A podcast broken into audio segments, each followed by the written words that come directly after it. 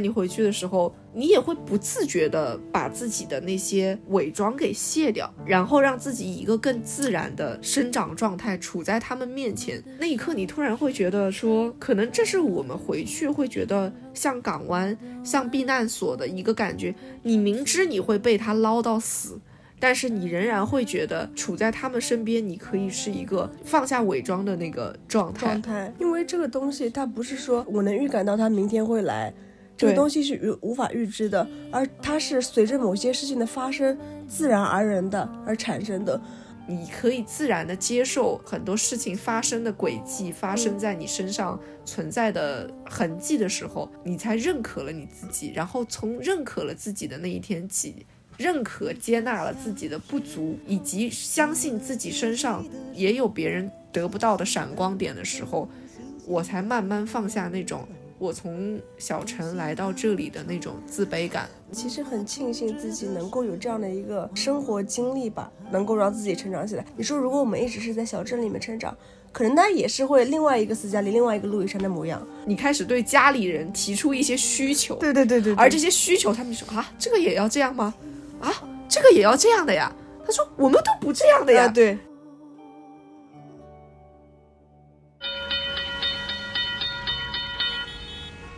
欢迎乘坐码头巴士五十七号线，请拉好扶手，我们即刻发车，祝您旅途愉快。欢迎乘搭码头巴士五十七号线，请紧握扶手，我哋即将出发，祝旅途愉快。Welcome on board Pier Bus Route Fifty Seven. Bus starting, please hold handrails. Thank you and enjoy the journey. 这一期节目是我和陆羽山两个人，嗯，我们现在坐在陆羽山的床上在录这期节目，嗯，然后因为我和陆羽山这两天有些咳嗽，是的，甚至不知道为什么开始了有些咳嗽，所以过程中如果有一些嘈杂。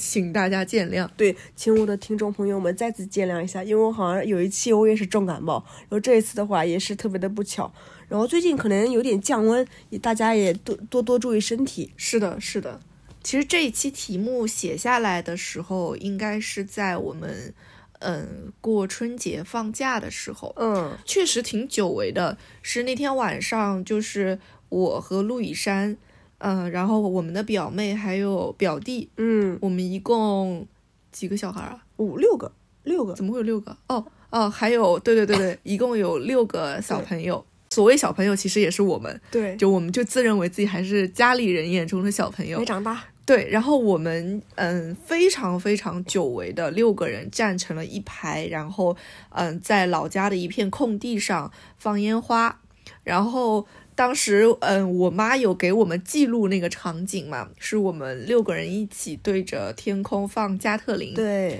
然后加特林六个一起放的场景，其实还蛮欣欣向荣的那种感觉，虽然好像在我们我。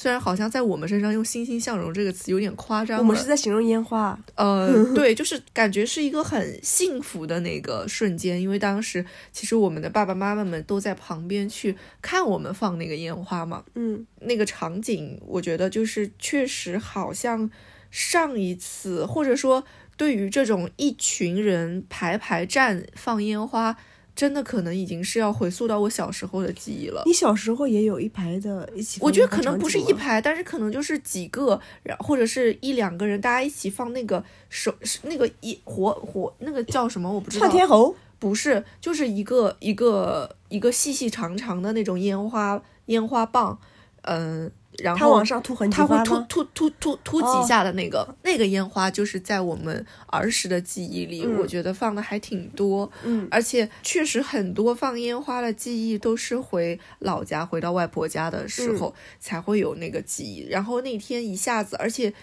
嗯，我们因为各种各样的原因，其实我们表弟表妹所有人整整齐齐在这里，其实是。非常非常多年没有过的场景了，对对对，嗯，然后所以那一天会对那个放烟花的场景印象很深刻，嗯嗯嗯。过了几天，大概是大年初五迎财神的那一天，我老爸跟我老妈又回了一趟老家，对。然后呢，那天其实呃。表弟有给我发一条信息，他就问我说：“姐姐，你今天什么时候回来？嗯，我们一起到老家的田里面去拍小时候的照片。”啊，真的，他其实说那句话的时候，我当时是有一点躺在床上看到了消息，我其实有点难过，嗯，因为我那天已经因为晚上有事情，我已经确定好就是不去了。然后我们陆以山同学现在已经热泪盈眶了，因为这两天我俩听不得这种话啊，对，最近眼泪又敏感了。对，是的，他跟我说这句话的时候，我为什么印象那么，就是我当时其实跟陆以山一样，就是有一点红了眼眶。其实这个我们这个表弟在我们很小的时候就跟我们分开成长了，嗯因为父母离异了嘛，嗯他和爸爸去了北京生活，所以在我们记忆很小的时候，他就已经去北京了。但是我们三个人，我和陆以山还有这个表弟，在我们很小的时候有有一张合照，就是站在外婆老家的那个院子门口，然后他站在我们俩中间，我们俩一手牵着他，当时好小啊，估计非几个常非月吧。常小，就是那个时候表弟就是可能刚学会走路哦，嗯然后我和陆以山那时候一人一边搀着他站在那个院子里面拍了那张照片，是应该也是过年的时候拍的。对，然后陆以山穿着花棉袄，然后那个时候陆以山脸上还有高原红，是的，然后我好像也是那一年是我的那件棉袄，我都记得很清楚，是在很小的时候，我爸爸应该是在那个时候花了蛮多钱买的一件棉袄，我非常非常喜欢，所以我对那张照片的印象也很深刻。很快我们就转眼这么多年过去了，一下子这个弟弟在那个时候明明就是只顶到我们的 可能。腰那个时候只顶到我们的们腰腰对腰的时候，现在他已经是比我们俩高一个头的弟弟了。嗯，一下子挺怅然若失的那种感觉。嗯，其实后来弟弟又回到我们身边，跟我们在一起生活了嘛。然后他也现在回到了老家，跟外婆呀，跟妈，嗯，就是我的小姨，就是他自己的妈妈，其实生活在一起，也时间变多了。所以你突然会感觉到这个人好像不知道什么时候又重新走回到你生活里了，但是好像他长大了，但是我们也长大了。是的，然后那天写下的那个话题的时候，又一年烟花起，小镇上的孩子长大了，是因为今年我和陆以山可能是非常非常明显的一个感知，是在过年的时候真的意识到自己长大了，嗯。或者说用陆以山的话，那天我们刚回到上海，当时就进行了一场非常久违的深刻的聊天，沉重，非常沉重的聊天，是因为，嗯，陆以山其实从毕业到现在和我在一起住了已经有五年了，嗯，然后在很多人都觉得这件事情是一个非常不可思议的事情的时候，其实我们没有觉得这个事情很奇怪，嗯。我觉得在我和陆以山的成长道路上，嗯，我们以从小到大都以各种各样的形式陪伴在彼此的身边，就比如在我们上嗯小学的时候，在我刚刚会用笔写信放进信封里寄信的时候，我们俩就开始，因为我们不在一个嗯地方上学，然后我们就是会非常矫情的给彼此寄信，还一定要寄到班上，对，就是一定要老师在学校的门卫那里收到了，然后到班上说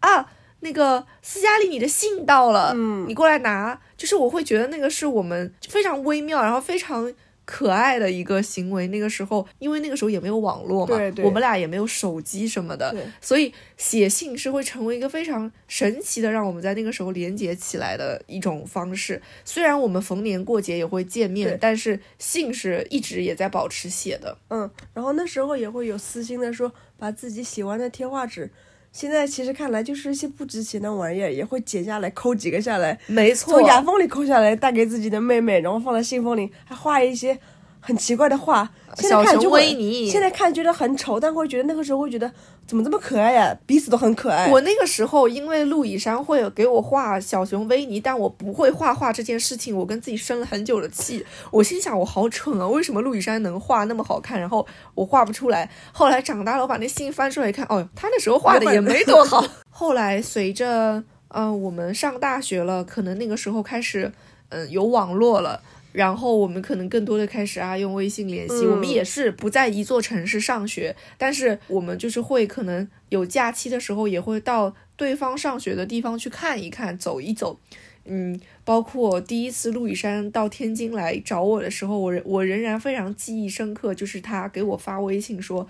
我下了高铁，出了天津西站就准备回去了。我从来，我此生没有见过一个城市的雾可以这么大。然后我告诉他那是霾。对对对。然后再后来，可能就是我们出国念书，同样也是不在一座城市。然后我的城市到他的城市，甚至是没有直达火车，还需要当中在伯明翰转一次车的，又是。在不同的地方，我们又去探索了很多东西，又一起有了很多的经历。然后毕了业之后，我们又在一起生活了，嗯，直到今年。然后我们之所以进行了那个回来的第一次深刻聊天，是因为陆毅山说他今年可能要搬出去，不跟我住了。嗯。哇，我以前真的会有的时候在想一个人住是什么感觉，因为我跟陆雨山说过，我有的时候觉得一个人住讲不定也挺好的。对。但是当他真的跟我讲这件事情的时候，我真的是哇的一声在那里哭出来了，因为我觉得我想过无数次。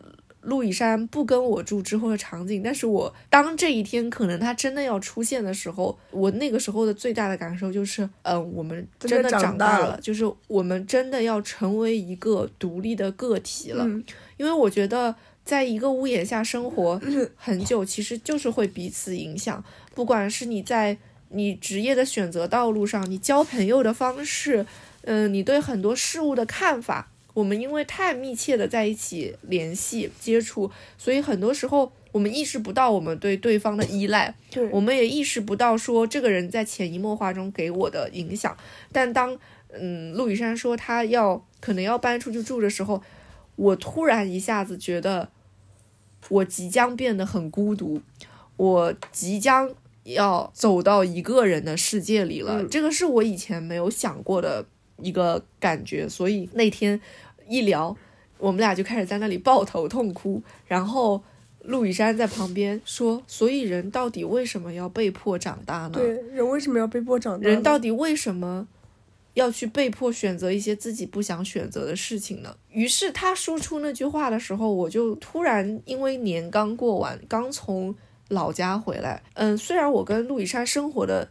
地方可能还有一点距离，有一点距离，因为陆羽山可能是在一个偏镇镇子上的这种县城县城里，那我可能是在一个小城市里。对。但是那一天他说出来那句话的时候，我真的突然意识到，原来我们其实已经离那座小城很远很远了。嗯。虽然地理距离上也是可能半天就能到的地方，对。但是我们的心理距离其实已经非常远了，就是。你一下子意识到，你的父母一直在你耳边说：“你马上三十了，你年纪不小了，你要长大了，你要有担当了。”他跟你说这些话的时候，你不会有这种感知了。但当我们那天坐在那个地方，在我看来会是我们两个人这几年比较大的一个变化的时候，突然就是会有那样的感觉出现。因为这个东西，它不是说我能预感到他明天会来。这个东西是预无法预知的，而它是随着某些事情的发生自然而然的而产生的。而当可能其中我们两个人之间有一个人的生活发生了一些改变，或者说他即将前往下一段路口、下一个旅程的时候，那这个我们身上的什么责任啊、成长啊，它自然而然的就流就就出来了。然后你刚才讲的时候，我又忍不住哭了，嗯，我就。我就控制不住，你知道吧？你觉不觉得刚才那个表弟发的那句话，其实他太戳我了。他只说了一句，但是我我当时看到那一下子，就还蛮难过的。对，因为真的很难过。因为最近也发生了很多很多事情嘛，对吧？然后就会觉得，唉，然后弟弟他可能小的时候，也我们也没有很多时间去陪伴他，对，所以就会觉得那段时间是是空缺的，而他又反映到这个事的时候，就是有一点。恍惚感，而且会觉得哦，原来我们都三十年了，我们三十年都没有一张合照了，会有这样的一个感觉。是因为也不是三十年了，二十多年没有。二十八，二十八，严谨一点。人家那个时候也也有个，我们也有个，我们也有个好几岁了。哦，对对对，我把我没算上。对你，你觉得你是零岁是吗？不是不是，对，可能二十几年吧。对，就是二十多年没有那样子的一个一个合照了。你没有想过，这个人，这个弟弟从小他就离开了小镇。当他再回到这个小镇的时候，可能他的心理上也经历过很多一些我们想不到的事情。可能他一开始会带着远大的理想，或者怎么怎么样。可能他曾经会觉得说，选择跟父亲北上是一件很酷的事情，或者说是他那个时候觉得，也许是很期待的事情。因为你觉不觉得，在我们小的时候，嗯，我们生活的小县城，我们城市里面，我们会有一个感觉，当听到有人说。啊，这个人要去北京了，这个人要去上海了，会是觉得一个离我们很遥远的事情。对，会觉得北京是什么样的，上海是什么样的，我们会很好奇。我们那个时候的认知就是田野、小溪、河流，然后有风吹过的树，那种记忆就是在我生活的地方，我满脑子都是小朋友。嬉笑着跑过去，吧嗒吧嗒的那个脚步声，我觉得是更田野的、更更自由的。小城时光总是闲散而快乐的。嗯你明明在那个时候可能也经历了很多，嗯，小的不开心，但是你突然觉得那个生活已经离你很远很远很远了。我小的时候，我记得你刚刚说到什么，就是感觉小时候听北京啊。嗯，上海啊，感觉离自己很遥远。嗯，我小的时候有个邻居，他那个时候说他们家儿子跟他的儿媳都在外面打工，就在上海打工，说平时都舍不得休息，说为什么呢？想在那边说赚积分。他们想在那边买房子，然后为他的下一代提供一个学习的机会。我那时候就觉得，哇，原来上海这么难啊！普通的人是需要花费这么这么这么多年的精力和时间，去为我们那边的，比如说学习的机会呀、教育的机会呀，去这么努力的。因为那个人家好像是基本上都不回来的，所以他们家那块儿是空着的。所以我觉得那个时候城市的向往和对我们老家的那种乡间田野的自由奔放。是形成一个强烈的对比的。随着你看我们毕业，然后到上海上了也五年班了，有了你会觉得说那个小镇和故乡现在对你而言，它是怎样的一个存在呢？我始终觉得它是我可以让我去逃避的一个空间。港湾，对。港湾是最好的一个解释了，就是它是温暖的，它是温馨的，它是可以让我抛弃所有的杂念，然后在我的小床上躺着，然后跟爸妈可以聊一些不太重要的一些事情，所以我始终觉得它是我一个很舒服的地方吧。嗯，呃，尽管它发生了一些，比如说一二三很多很多的事情，但我依旧是喜欢它，并且是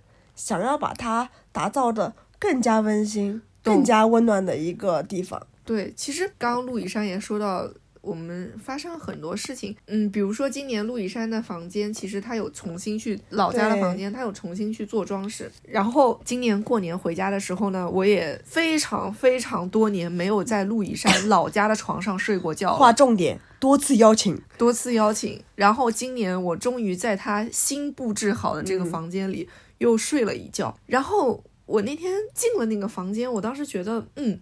这个装饰。确实是现在像是一个我们现在这个年纪会喜欢的那种装饰的风格，有一点点法式奶油风的那种感觉，颜色也是我们现在会喜欢的那种配色。然后床也换了，地板重铺了。陆以山甚至给他自己的梳妆台布置的，仿佛是比他现在在上海住的这个房间还要认真和精致的一个梳妆台。于是我忍不住站在那里问他：“我说你是每周末都准备回来吗？” 真的非常认真的重新布置了，甚至他在他的小阳台上，嗯，放了一个沙发。对，还有一个，还一个是一个可以翘着腿的那种贵妃沙发，仿佛是。但是我仍然记得，我走进去跟他好像说了一句：“我说。”小时候的痕迹都不见了。对我其实那一天我真的，我走了之后，我甚至都有点想念他以前的样子。是不是觉得我床头的贴了几个贴画纸没很重要啊？你说的没错，因为你的那个时候，你记得你那个阳台上面不是也有一个书柜一样的，然后那个上面，那个上面。贴满了《仙剑奇侠传》《欢天喜地七仙女》剧照，对我印象太过深刻。对对对，以及那个我们都会喜欢把那个照片铺在那个桌子上，然后上面再用个玻璃盖住，下面都是那些照片。然后小的时候非常爱买各种影视剧作品的贴画纸回来。然后陆以山同学那个时候就是本命就是看《仙剑奇侠传》第一部，买刘亦菲跟胡歌的所有，然后就是《欢天喜地七仙女》的。子儿吧，是青儿。哦，青儿，青儿，对的。然后我那天就真的是有一下子觉得，就是你会觉得新装好的这个房间的气味和我以前来每次闻到的气味都是不一样的，就是以前的那个味道，说说不上来，但反正就是它带着一个我每次童年的时候去都能闻到的那种味道，就包括你，你总说你说，哎，你的衣服就感觉跟我的衣服不一样，味道不一样，对我就说你的衣服是是更像你家里的味道，对。就很奇怪，就是好像这些味道都是天然的，嗯，就是味道真的会是一个我去寻找老家、故乡这种地方的一个去，我的大脑会随着这些味道的出现而想起一些关于我在小城里生活的时光，关于那个时候的什么回忆的点点滴滴。然后说到味道，我就想到。第二天早晨去喝外婆烧的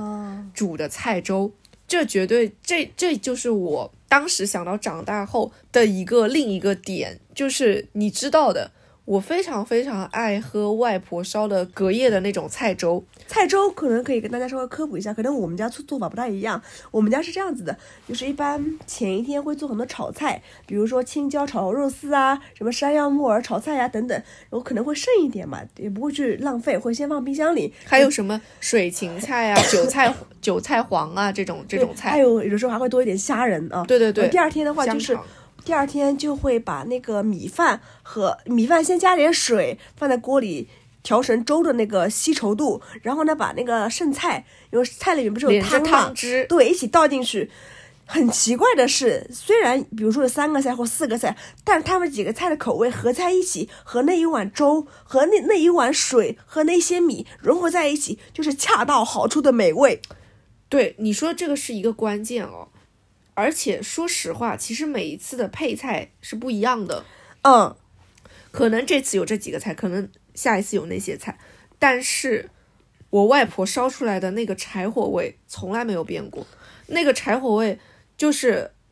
只有我外婆烧的出来。我能 get 到你说那柴火味是什么？就有一点点那种有点甚至有点像有点要烧焦了的那个，但它没有焦。因为现在外婆其实是跟呃陆以山他们家住在一起，所以也是那个镇子的像呃镇子的一个独独栋的楼里了。嗯，但是以前外婆烧这个柴火粥是在老家最就是真的就是她自己年轻跟外公生活的那个房子里面，用那个柴真的柴火在灶台上。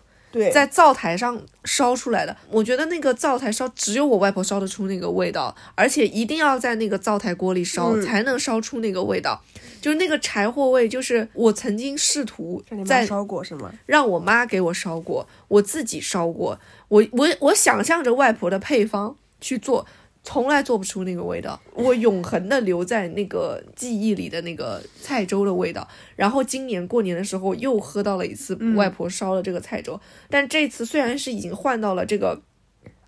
现在这个房子的那种正常的煮饭的粥电饭电饭煲，呃，天呐，我词穷了，电饭电饭煲里，但是我外婆还是。能烧出它的那个独属于它的那个味道，嗯，我觉得就是这些味道好像也是串联在我对童年、对故乡的一种记忆当中。一开始给这个题目的时候，我以为是我们会把很多很多的笔墨和内容会放在烟花上面，因为就是因为每一年，嗯，私下里都会跟我讲他说，我们城里放不到烟花，我最开心的就是，嗯，过年的时候能够在。哎，老家放烟花，对，有的时候我会说，哎呀，行了，就仙女棒挥挥得了，对吧？对。然后后来觉得，就是会觉得，慢慢的，随着我们现在年轻人玩的越来越花了嘛，花样越来越多了嘛，会觉得种类也会越来越丰富了。仙女棒已经不足以满足我们的需求了。对，今年的话，其实也算是一个我们家那边购买种类的一个叠加了吧，就是我们自己买了。非常丰富，而且我们也得出了一个一个小小结论，就明年只卖只买哪一种？对对对对，我们在尝试了两轮到三轮之后，我们得出了最终的结论：我们要买什么买什么。包括今年去买烟花，其实也发生了很多趣事。对对对，比如说我们陆以山同学在镇子上跟人家去讲价，在。正中心的那种，正中心最大的那个烟花店，有门市的烟花店，站在那里讨价还价，讲讲了非常久，哎，你你们是没有看过我讨价还价的样子吗？不是看过，但是我对于你这一次讨价还价印象很深刻，你懂吗？到底是在自己的地盘上讨价还价，都感觉底气很足的那种。对，因为其实大家都知道，过年期间有些物价确实上涨的有些厉害，对然后呢，跟老板稍微客气一下，也许会有一些降价的可能性嘛。而且过年最好用的财，老板恭喜发发财你明年一定大卖，你快今天给我便宜点吧。对对对，然后我想的是，我们其实加特林那边也有个趣事，也蛮搞笑的。嗯我们先买了六根，然后去发，让你妈拍视频，然后没拍上。对我我的母亲非常认真的抓起了她的那个高清高清手机，在那里说：“你们你们放烟花，我给你们记录。”然后我们其实你那个第一次放的时候已经非常开心了，嗯，然后呢，在最后一个人的最后一颗烟花落下的时候，我妈说：“哎呀，只录上三秒。”然后她自己在那里气的直跺脚。然后，因为她可能也从她的角度看，觉得就是没有拍到我们呃那个放烟花特别美的那个烟花上天的那个样子，她觉得好可惜。我妈的性格就是不行。这个，因为大家每一个人都想留存一段这个放烟花的样子。当时已经是晚上九点快十点了，我妈说走。开车上街，就是开车上街，你妈重新给你们买，一定要让你们今天就是放再放一遍，给你们拍上。我们其实已经说不要了吧，不要了吧，因为觉得放过了，开心就开心了就好了。我妈不行，没有记录下来，就是有点可惜。嗯于是我们我妈就带着我们一群小孩儿，啊，对，一个不落的又重新到街上，她去讨价还价跟人买，然后，然后呢还多给我爸这个老小孩也、嗯也买了一根，然后重新去记录了我们那个放烟花的过程。嗯嗯嗯。说到这个烟花，其实我在这个过年期间，我还有个点，我就感触蛮深的，就是我发现，因为我们老家有个习俗是大年初一早上是要去村里的每个邻居那边串门，然后说恭喜发财，然后讨一些好兆头，会有一些小红包和糖的。嗯，但是我发现今年啊，我我原本一直以为我走哪儿都是焦点，但是我发现我今年不是焦点了，不是说我长得不好看或者说穿衣服不好看了，嗯而是因为更小的一辈出来了，你说的没错，他们是祖国真正未来的花朵了。就是那一刻你又会觉得你自己长大了。我长大了，这个是我真的长大了。大家再见到你的时候，从此不问你的学业，不问你的其什么其他，只在乎我不知道你有没有说，就可能会说，姑娘结婚了吗？对啊，对象啊，啊，姑娘在哪里工作稳定吗？对，那好，他大概知道你的背景之后，就不需要再知道更多了，因为你已经是一个成年人，你有工作，你养得起自己，他不在乎你了，他就需要把他认为好的兆头去给那些小朋友了。然后我印象中有一个很明显的，就是第一个是我可能拿到的糖没有之前多了，嗯，因为之前因为他们都会给我很多很多糖果，我都是可能要挎一个袋子，嗯红色袋子，但我发现今年不需要挎袋子了，我可能就是在我兜里，在我后面帽子塞满了。哦，我第一反应是，哦，我可能真的长大了。第二个是我去有一个表弟吧，算表弟家拜年的时候，然后弟弟可能才上高中啊、初中，嗯，就是我们其实是在每一年的拜年中是看着他长大的，嗯虽然是一年看一次啊。看他的时候呢，他脸上贴了个创口贴，我说怎么了？他妈说，哎，剃胡子刮伤了。就是你知道吗？高中生、初中生的孩子，他想着装成大人的模样。懂。然后呢，他在刮胡子，还可能不太那么娴熟懂，把自己弄伤了。然后我们就会看旁边，哎，小屁孩儿一样，想做大人一样。他穿的一身衣服都是是那种偏运动品牌的。嗯我妈就问是不是孩子挺喜欢打篮球的，然后我就插了一句，我说肯定喜欢啊，你看那个牌子都是呃球星比较喜欢穿的牌子嘛。嗯然后我妈笑了笑，她说你看还是俩孩子之间懂孩子啊。嗯然后那个时候我就会恍惚啊。啊，我还是我还是孩孩子吗？？可能我们这个长大，于我而言是长大了，可能在父母辈、在家长辈那边，我们都还永远都只是小孩子而已。对，是因为我觉得我也会常，今年过年可能也会，我爷爷啊，嗯，我爷爷呢就是一个他有有的时候他，嗯，以他老一辈的那种眼光来看，他对我的人生的处境可能觉得是我，他觉得我的处境可能是有些糟糕的，就是可能觉得，比如说我没有伴侣，嗯，嗯，然后他会觉得我的工作有不是稳定的工作，太难讲了。他觉得我人生处在一个绝境当中。我想到你爷爷说，三个人，一个卖咖啡，一个卖杯子，一个打电脑的，对，就是我们的工作，卖饮料。对我们的工作，呃，用我们的方式去跟他表达完，他听不懂那些，对，他听不懂你的职业岗位是什么，他不像老师、律师这么一个直接的一个他的世界里就知道的东西，他就能够理解。于是我们家里面的人哦，我们家里的几个小朋友的工作。到我爷爷的嘴里，比如说我是做餐饮品牌的 marketing 的工作的，然后你转述到我爷爷那里啊，你是卖饮料的，饮料的对。然后，嗯，我比如说陆以山的工作，可能他是一个比较老牌的杯壶品牌，对，做 marketing。到我爷爷那儿就是啊，卖杯子的。对。然后我弟弟是一个。嗯，就是程序员接接近程序员这样的工作。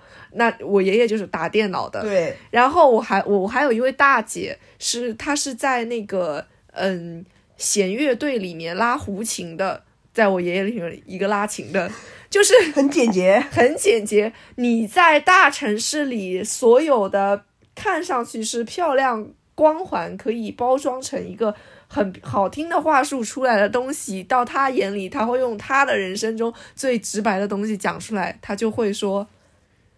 你一杯饮料几十块钱，能卖出个什么名堂来呢？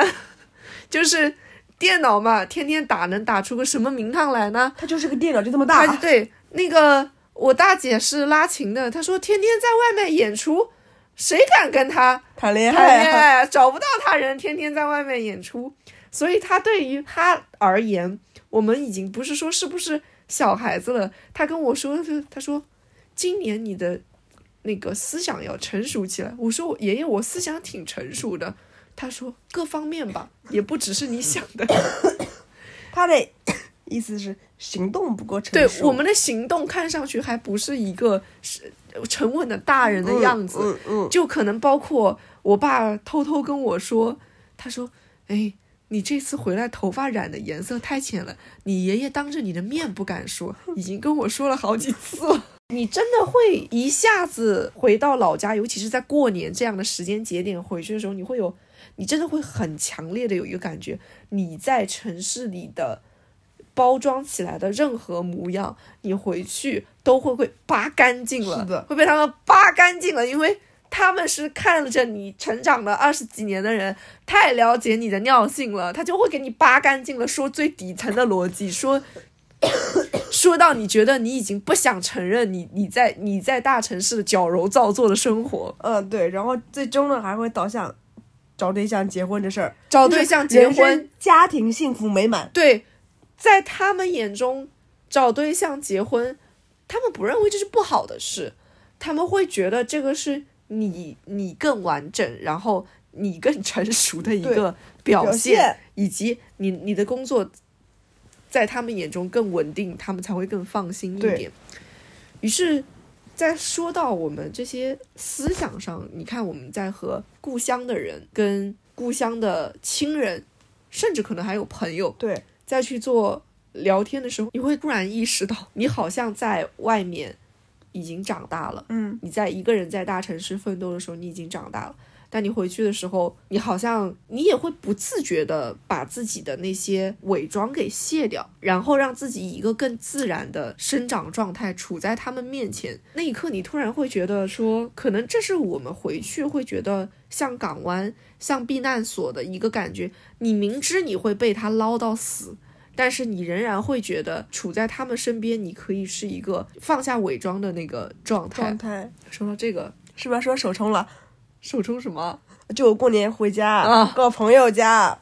朋友她老公很擅长做手冲，之前是咖啡师嘛。然后我去他家，他说给你做杯手冲吧。我愣了一下，因为我想我这个人喝不来手冲，我品不出那么高级的东西来。我说行啊，让我来喝一下。然后他就问他说：“妹妹是不是喜欢喝手冲啊？”我说：“嗯，妹妹感觉来的时候就可以喝一些手冲。”我说：“平时可能还是偏拿铁。”妹妹就是我，对，妹妹就是斯嘉丽。嗯，可能在外面可能会喝喝手冲，回家里的话，卸下我们有啥喝啥有啥喝啥，有啥喝啥，我不挑剔了。然后来我家私，我就跟私家里说：“我说我可以给你做拿铁，我还买了一下。”什么一次性纸杯，什么吸管奶，你最爱喝的哪个咖啡速溶，我都给你买了。对我回家之后的水平直线从自己在家里冲龟下的手冲，到回到村里面喝燕麦拿铁，喝速溶咖啡加速溶呃速溶咖啡液加奶的结合，然后陆以山同学会用一个看上去像是外面门店里面会用的那种特地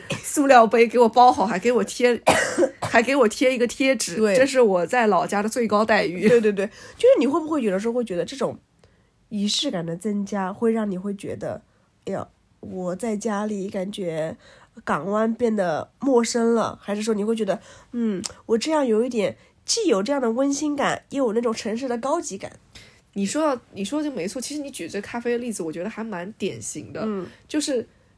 咖啡就是一个我们现在生活中和老家的家人们嗯的生活差距的一个体现。对，以前就是在他们的生活里，老家的人其实是家里面人是喝茶喝的比较多，但是喝咖啡喝的比较少的。是从哪一年开始我不记得了，但是反正嗯、呃应该也就是个两三年前，三年前，三年前的时候开始，我就是可能是一个已经到了一天至少需要一杯到两杯咖啡的，人，而且我对咖啡的品质还有一定的要求，是不可以对太低。这是城市里的高要求。而那一年，因为口罩的原因，嗯，很多店都没有开门，哇，满大街找便利店买速溶咖啡。我觉得那个时候，我当时心想，太委屈自己了，回到家里只能喝速溶咖啡了。但是，嗯、我后来第二年再回去的时候，其实已经很就是也不需要。我这样很矫情的什么担心没有咖啡喝什么，但是我非常矫情的从上海的家里带了一盒挂耳回去，没错，我我我每天早上准点起来，站在那儿冲挂耳的时候，我爸都说，原来能让你起床的是咖啡啊！你你妈烧的早饭是没有吸引力的，早上起来先自己非常认真的在那里给自己冲一杯挂耳。那个时候会觉得这个是你回去老家的时候的一个生活状态的改变。于是再过了一年，我再回到家的时候，我已经不需要带挂耳，不需要带速溶了，因为我妈会提前准备好了。嗯对，她已经有数，我回来女儿是要喝咖啡的了。我真的是有好几次回去，我家里都都存着那个我可以立刻喝到的咖啡，我会觉得那个是还蛮有意思的一个点，就是你生活方式的巨大的差距，但是你仍然会觉得你回去会是一个很舒适的状态。但同时自己的生活体验啊，感觉还是跟城市同步。不是因为你可能一开始我在这个城市里大城市里生活久了，我回去这个也不方便了。对，那个也不方便了。以前没有觉得这些东西不方便的，但是好像回去之后，好像这这也不方便，那也不利索了。你开始对家里人提出一些需求，对对对对，而这些需求，他们就说啊，这个也要这样吗？啊，这个也要这样的呀？他说我们都不这样的呀。啊对，然后你就会觉得很有意思，然后我们双方需要重新去给彼此的生活习惯做一些让步，然后重新去适应彼此的那个步调，导致我大多数时候回去到了第二天，我妈就希望我走了，因为他觉得好折腾烦啊，我在家里真的很烦。折腾。所以其实你说到这个变化嘛，就回到你刚刚讲的说，来我们家找不到原来的记忆，是因为我现在都是按照我们现在基本的我们现在的品味来做装修的。有一些比如说所谓的方便的家具啊、产品啊等等，它出现的话，就会觉得啊，老家那种原生态的东西、原生态的滋味儿没有了。对，就是有一种你你在用你自己的方式和你记忆中的故乡去剥离开的那种感觉。所以，如果是你的话，你还是希望我们那片港湾是保留它原本的样子，还是说我可以做一些适当的调整？其实你说这个的时候，也切切实实的，就好像你的房子今年房间重新布置了之后，我今年过年回家的时候，我爷爷我爷爷的院子重新布置了。嗯，我真的有一有一件事情，我伤心了非常久。嗯，因为爷爷跟奶奶住的这个房子呢，真的很老很老了，对对对已经二十多年，可能快三十年了。这个装修一直都没有变过，家里面的那个布置，嗯，很多都是。可能因为我爷爷以前是个工程师嘛，他也会比较比较会打一些木木材的东西啊，做做家具什么的，所以他可能家里这里坏了，他去修一修，那里不好了，他去补一补，他还会给自己在床头打一个非常好看的那种那种吊灯的那个嗯装饰，但是这些东西都已经年迈了，就是他们都需要换了，可能洗澡的水管都已经不太通畅了，嗯然后院子也我爷爷去储物的空间可能也不太够，所以我爸就在年末的时候就提出来说要让爷爷的房子今年一定要翻新一下。嗯，但是这个我爷爷是住在一楼嘛，对他有一个自己的小花园的。我今年回去的时候，花园里那棵我从小看到大的腊梅花不在了。啊，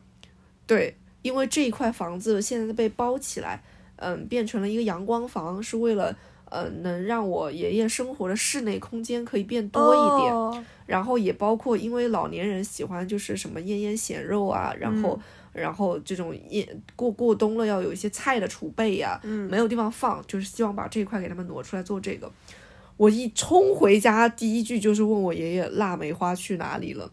我们家这个腊梅真的不是我说，整个城里面最好看的腊梅一定能排前三，因为嗯每年冬天都会有那种摄影爱好者来我爷爷这儿拍腊梅花。嗯它不见了，我就在那里就滋哇乱叫啊，腊梅花去哪里了？就这棵腊梅花，从我第一天走进我爷爷家院子里，它应该就在了。对，然后我就是看着它一点一点长大，一点一点伸出这个嗯庭院外面去。其他所有的花，可能爷爷过两年会重新去播种其他新的花呀、新的种子啊，养的不好的、肥肥湿的不行的就不要了。但是这棵腊梅花它一直在，而且冬天的时候它盛开就是过年的时候，嗯是很我就觉得是一个非常喜庆的东西，就非常美。然后爷爷说他把它移到外面了，移到外面的一个地方，暂时把它放在那里面。我就很担心，我就说这个明年还能长出来吗？因为我很担心说移过去了，可能根就受到伤害。我爷爷就非常笃定的跟我说，它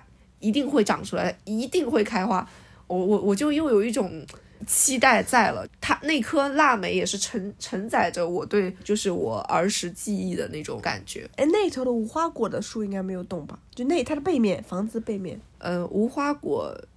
树也是我们家非常经典的两棵树，啊是每年夏天嗯，整个小区的人会来采果子吃。是的是的因为我小时候其实也不太爱吃水果，但到了夏天会吃那个无花果。很甜，我后来长大后才知道，无花果其实卖的不便宜，很贵的。是我我以前都以为，由于我每年都能吃到，我一直以为这是个不值钱的水果，就是你懂吗？懂然后直到我来了城市生活，发现这是个四颗，我甚至有的时候都买不起，嗯、几十块钱只能买到两颗、四颗，对，就蛮贵的。非常贵的那种。然后殊不知，原来我爷爷在我从小生活中就一直在给我吃他种的非常好吃的这个无花果树。然后无花果以前有两棵，在那个房子的左院子的左右两边各有一棵。后来因为嗯，你看就是城市开始发展好了。然后大大的院子被缩掉了一半之后，因为要给居民变成像停可以停车的地方嘛，然后后来就只剩一棵无花果树，那那棵一直都还在，仍然每年如果是夏天回家的时候，我就会看见我爷爷一篓子一篓子在那里接那个无花果。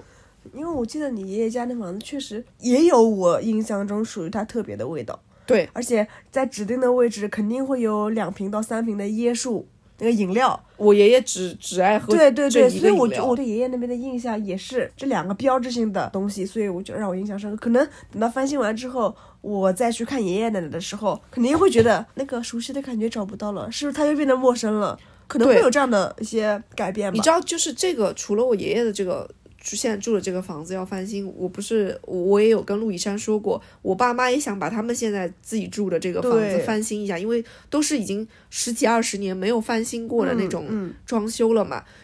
我爸今年就是在我嗯房间门口问了问了我一句，那个钢琴还要留着吗？嗯，就是我钢琴其实弹到可能，嗯，我上初中之后，因为嗯为了学业，然后搬到了另外一个小房子里住过一段时间。然后从我离开了这个房子之后，我几乎没有怎么弹过琴了。但是学琴的记忆我仍然都是很深刻的，因为那个时候因为学琴，什么什么跟爸爸吵架，嗯跟妈妈吵架，然后回去要练琴，练到很晚，然后因为不想练琴，我爸妈还因此吵过架，所以那个琴它放在那儿，已经到了连调音师都调不回他的音了。嗯，我就会觉得，但是我如果想弹，我打开它随便弹两声，还能找回我小时候的那个记忆的那种感觉。因为要翻新，而且这次翻新之后，可能我爸我妈就是相当于就是就是养老房了，他肯定要满足他的养老需求，里面没用的东西他就会都拿掉。他问了我，跑步机，不是他问了我这个钢琴吗？嗯，我就想了想，我说你们想扔就扔了吧。我当时不知道为什么，我就很决然的说了一句：“你们想扔就扔了吧。”嗯，我说虽然我也挺舍不得的，嗯，但是我觉得如果我真的有想再弹的那一天，我就自己再买一台新的。哦，我就觉得，因为我妈就是总说我就跟个拾破烂的一样，我到现在就是连那个小时候的一些玩偶，嗯，都没用了。然后我妈收到柜子里，我说也别扔，会有一种不太舍得和过去真的说说再见的那种感觉。而且你只有在看到那些东西的时候，你才能意识到你长大了。我觉得、我还翻到了我小学的同学录，啊，你那天发给我看的，对我小学同学录第一页，我非常的矫情，是自己写自己。于是我在理想的那一栏里看到，我要考上哈佛，哇哦，我我好难过，看到这句话的时候，嗯因为我好像此生跟哈佛应该没有什么缘分了。我当时真的很难过，就是我很认真在看每一个同学给我留下他的那个理想是什么，嗯然后我的发小写了什么畅游欧洲，还不知道是什做到了吧？么的那种做，到一半了，就是还有一个是什么到法国留学什么的。事实上，学嘛是留了，没有去法国。我问你还记得写过这个东西吗？他说好丢脸，不想再看了。里面好像也有我我写给你的，对吧？，就是你听到这个的时候，你有没有突然感觉到我们的身份的巨大的改变？我们的因为离开了那个小镇，你有的时候可能会忘记一些小时候的事情啊、记忆啊什么的。就是当我看到那个时候写的这些非常宏大的理想的时候，我会觉得说，可能那个就是在小镇生活的我对于外面的世界的认知。嗯，是哈佛是最好的学校，最好的学校，对我值得去最好的地方，包括比如说写环游世界，那时候就觉得环游世界是件只要我长大就能做到的事情。嗯哈佛是只要我长大我就能去上的学校，嗯还有各式各样的那种五花八门的梦想。那个时候写下它，觉得就是这几个字的功夫，嗯我只要长大了，我就能做到。但当我真的离开了小城，一点一点来去了国外上学，到了一线城市工作，我在很长一段时间里，会因为自己是小城青年而曾经感到自卑过。嗯我觉得那种自卑是一种你真的去看到这些大城市里成长出来的孩子，突然意识到你的见识和他们是没有办法当然当你的，眼界和他们也是没有办法比。其实我们起跑线本身就是不一样的，对，可能小的时候我们认识不到，我当然认识不到。我们甚至不知道这些城市生活的人是怎么成长起来的。其实说实话，小的时候我觉得我的快乐是多于你的，我还会觉得你你没有我快乐。我可以在小，我可以在田田田野里面肆意奔跑，没错而你只能在那边练钢琴。然后呢，你爸妈不准你回老家来跟我们玩儿，我就会觉得，因为我回去就是来玩泥巴，对啊，我说嗯嗯，为什么呢？？对，为什么呢？小时候只会问为什么，就哪怕是你虽然说我小时候要练琴什么的，我但我也只是一个小城生长起来的孩子，我的童年也是那种什么骑着自行车在那个，因为我生活的老家也算是一个古城嘛，嗯就是真的是在骑着自行车在那种楼房矮矮的地方，没有什么能挡住视线的地方穿梭、跑、闹。有周末去个公园，然后玩个什么吹泡泡，什么那种套圈儿，能开心很久的。就我们的童年就是这些，如你所描述的那样，很肆意的，然后你也不觉得那是有什么不对的，嗯。有什么觉得说比别人少的，嗯嗯嗯，因为你从来不知道那些真的在一线生活城市城市里面长大的孩子，他的从小到大的教育是什么样的，嗯。他从小到大见到的东西是什么样的。小时候你第一次吃巧克力啊，哪个亲戚从遥远的意大利带回来的巧克力，甚至意大利在这个地球仪的哪个地方我都不知道，是的，我都搞不清楚。但当吃到一颗巧克力，我好神奇这个味道。但是那个时候你没觉得你和这个世界上的人有什么太大的对、嗯关联也好，差距也好是没有的。当你真的自己以为自己一下子就能扎根在这个大城市的时候，你再去和真正的这些从大城市里长大的孩子一聊，你就会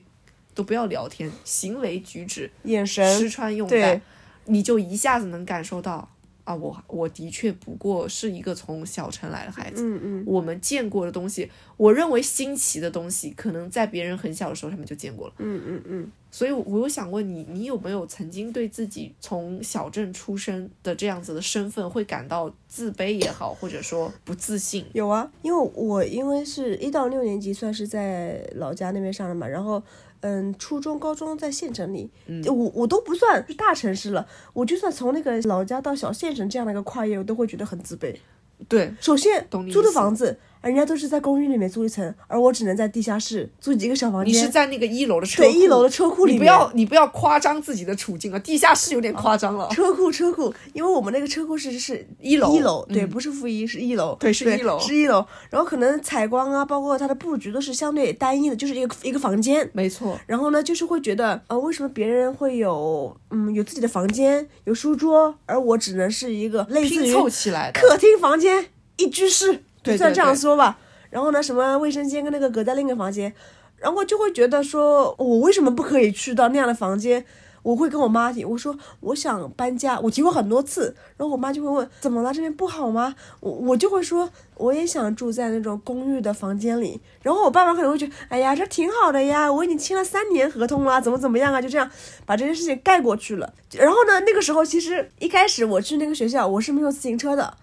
别的孩子都是会有什么叫捷安特、凤凰的车，都很漂亮、很新。我没有，我骑的第一辆自行车是我妈妈从老家把那个有二八杠的那个自行车扛过去的，我都是不好意思骑。我每天我都跟我奶奶说，我说我不骑自行车，我走路吧。但其实我知道走路根本就来不及。然后我就说我不骑，我不骑。然后第一年的时候，当时那个时候可能大家也在青春期，同学之间也难免也会有一些，哎呀，你车怎么是坏的呀？呃，也会有这样的一些开玩笑吧。然后我也会记在心里。然后记在心里之后，我第一年我忍了，第二年我回家跟我妈说，我说妈，无论如何我都要有一辆自己的自行车，我不想再那样子骑你们大人的自行车了，不好看也不方便。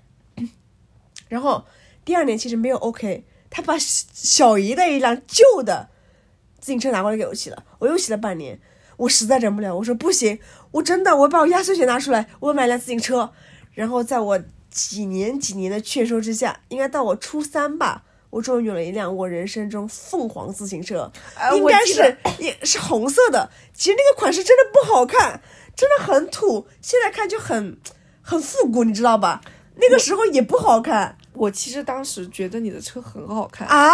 而且我非常羡慕你小小的车后面有个那个篓子啊。是在前面，哦，对，一个反正前面有个篓子。对。我我当时是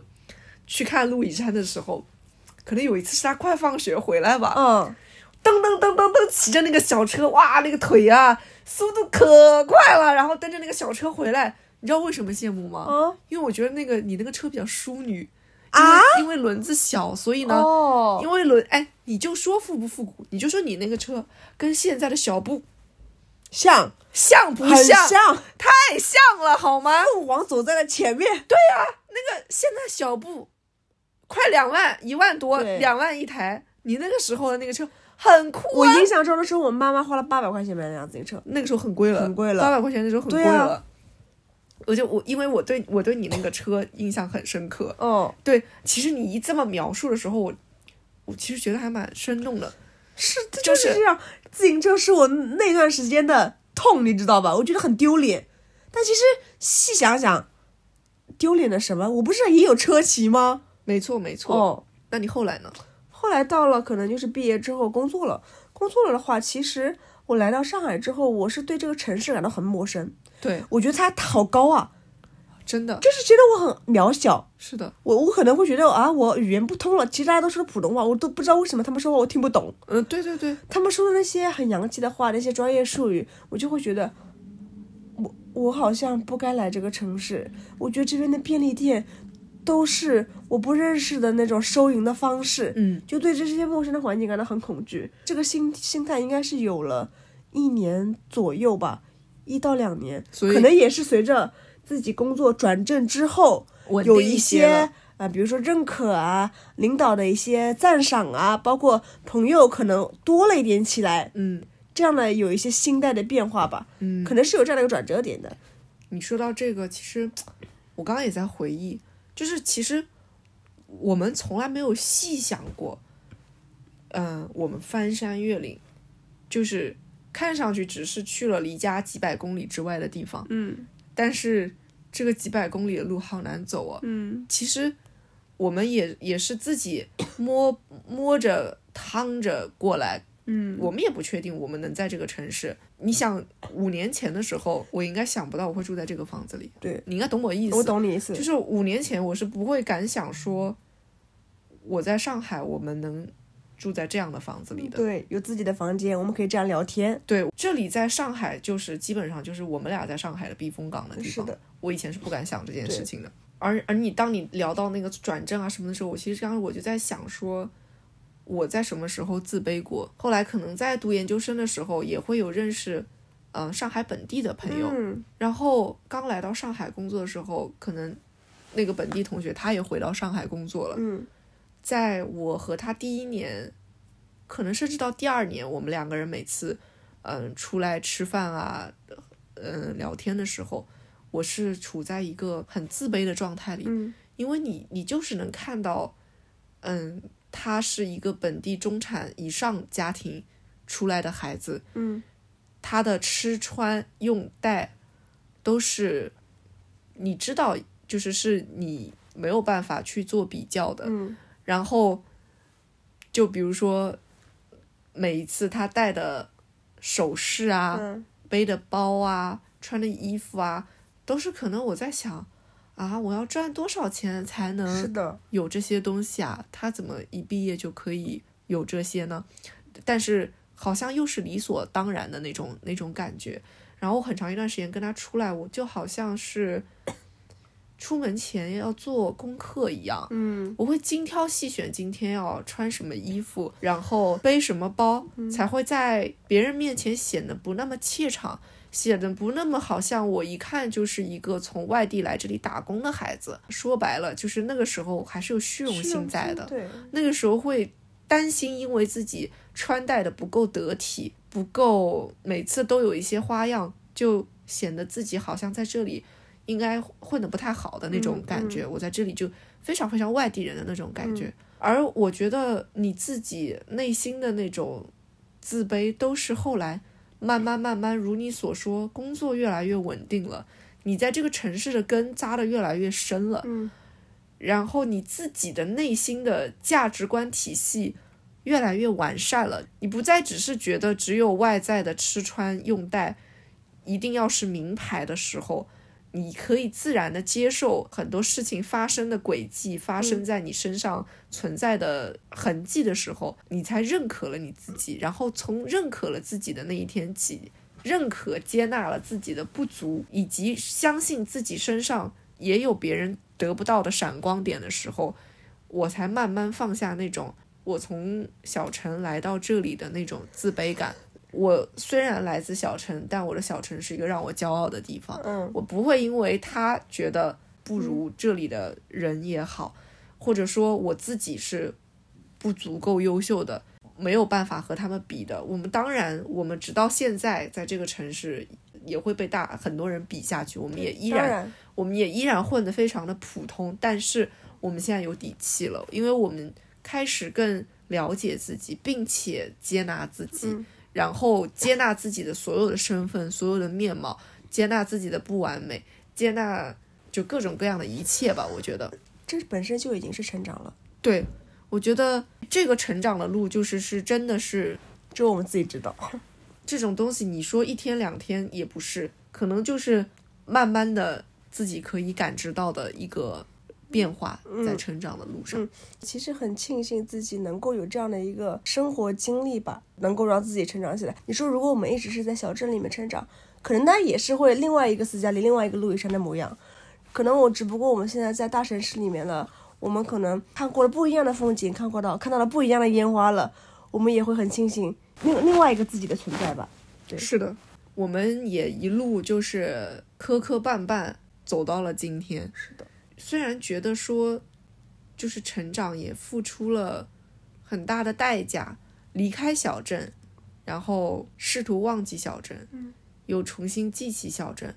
然后希望它仍然是我们根之所在的一个地方，会觉得这个才是你一套完整的成长的体系。我们离开了我们儿时生活的地方，离开了孩童生活的地方，但是我们回到那里，好像还是可以做一个孩童。我们在大城市里慢慢假装学着做一个大人的样子，可是成长着成长着，好像又真正的成长成了一个一个大人。我就想到《小王子》里面有一句话，又有点残忍，但我又有觉得，我始终认为一个人可以很天真简单的活下去，必须身边无数人用更大的代价来守护。